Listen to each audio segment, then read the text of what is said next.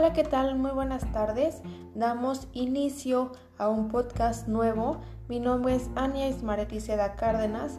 Hoy abordaré un tema básico sobre el desarrollo de precios como estrategia comercial para mercados internacionales. Comenzamos. Se puede decir que cuando una empresa decide abrirse a nuevos mercados, debe replantar el diseño de su marketing. ¿Por qué? Porque el marketing hace que se quede en la mente del consumidor. Y esto hace que tengamos un posicionamiento tanto del producto como de la compañía. Bien se puede definir como las compañías de aerolíneas, que algunas, que algunas extranjeras eh, piden vender sus boletos a mitad de precio para así poder abarcar la cantidad posible de sus pasajeros y llenar completamente el vuelo mientras que otras deciden vender sus boletos al 100% para que al final los asientos restantes se vendan a bajo precio. Y así en comparación las dos puedan tener la misma ganancia y objetivo, que es reemplazar un precio por el otro. Se puede decir que son fijaciones dinámicas de precio con la demanda del mercado. Para esto, igual tenemos factores que nos ayudan a la estandarización y adaptación en el mercado. ¿Cómo es un factor de facilidad para la compra, el cual es el producto a vender que se encuentra en Internet y los clientes tienen la oportunidad de comparar los precios de distintos países. Se recomienda estandarizar precios de otra manera que los clientes optaran por comprar el que resulte más económico o más barato, siempre y cuando sea de la misma calidad. También otro factor que se manifiesta son los productos homogéneos o digitales. ¿Qué es un producto homogéneo? Son diferenciables entre ellos. Por ejemplo, tenemos el oro, el petróleo, que bien su precio debe ser de parte homogénea, donde se estandarizan los precios y finalmente el producto suele ser el precio homogéneo alrededor del mundo, sin ninguna alteración o modificación en ambos.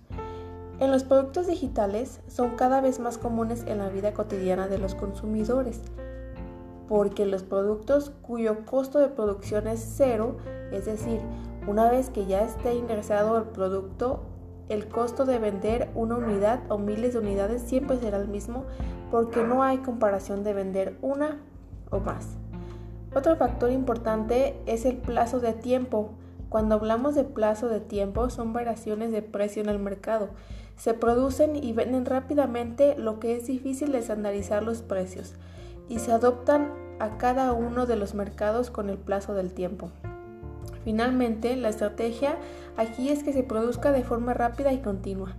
Otro factor que se toma en cuenta es el transporte, ya que este cuenta con voluminosidad y peso que sea del producto.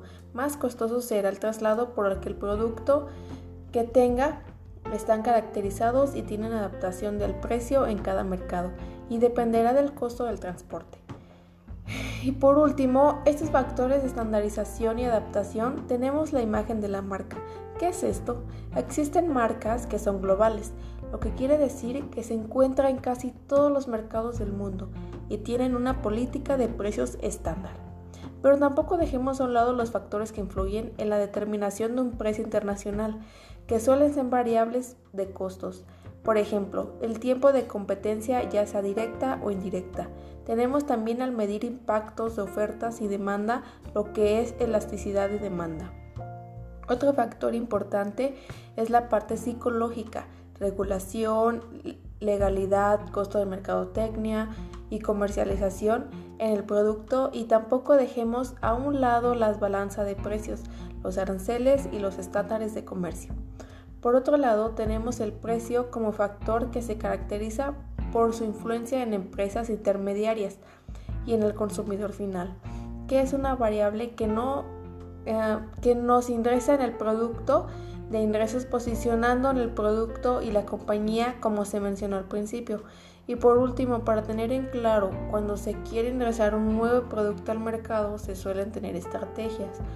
Cuando se lanza el producto al mercado se apuesta por el precio de introducción, ya que son metidos al cliente de manera más fácil. Estas estrategias nos ayudarán tanto como el precio del prestigio, eh, aportando y esto nos va a ayudar a aportar el producto en la mente del consumidor. Tenemos otro que es la estrategia para cartera de productos.